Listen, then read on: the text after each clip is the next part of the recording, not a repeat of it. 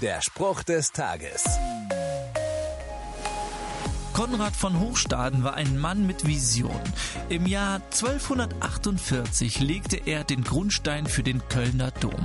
Dabei war ihm völlig klar, er würde dort niemals selbst einen Gottesdienst erleben. Tatsächlich hat es 632 Jahre gedauert, bis der Dom fertiggestellt war. Das sind 25 Generationen. Auch in der Bibel kommen viele Menschen vor, die nie erlebt haben, dass Gott die Dinge, die er ihnen versprochen hat, vollendet. Diese Menschen glaubten bis zu ihrem Tod, ohne erhalten zu haben, was Gott ihnen versprochen hatte. Doch sie sahen das, was ihnen zugesagt wurde, von weitem und freuten sich darauf. Übrigens gehören auch wir zu diesen Menschen. Gottes Geschichte mit uns ist voll im Bau und er verspricht uns ein gutes Ende.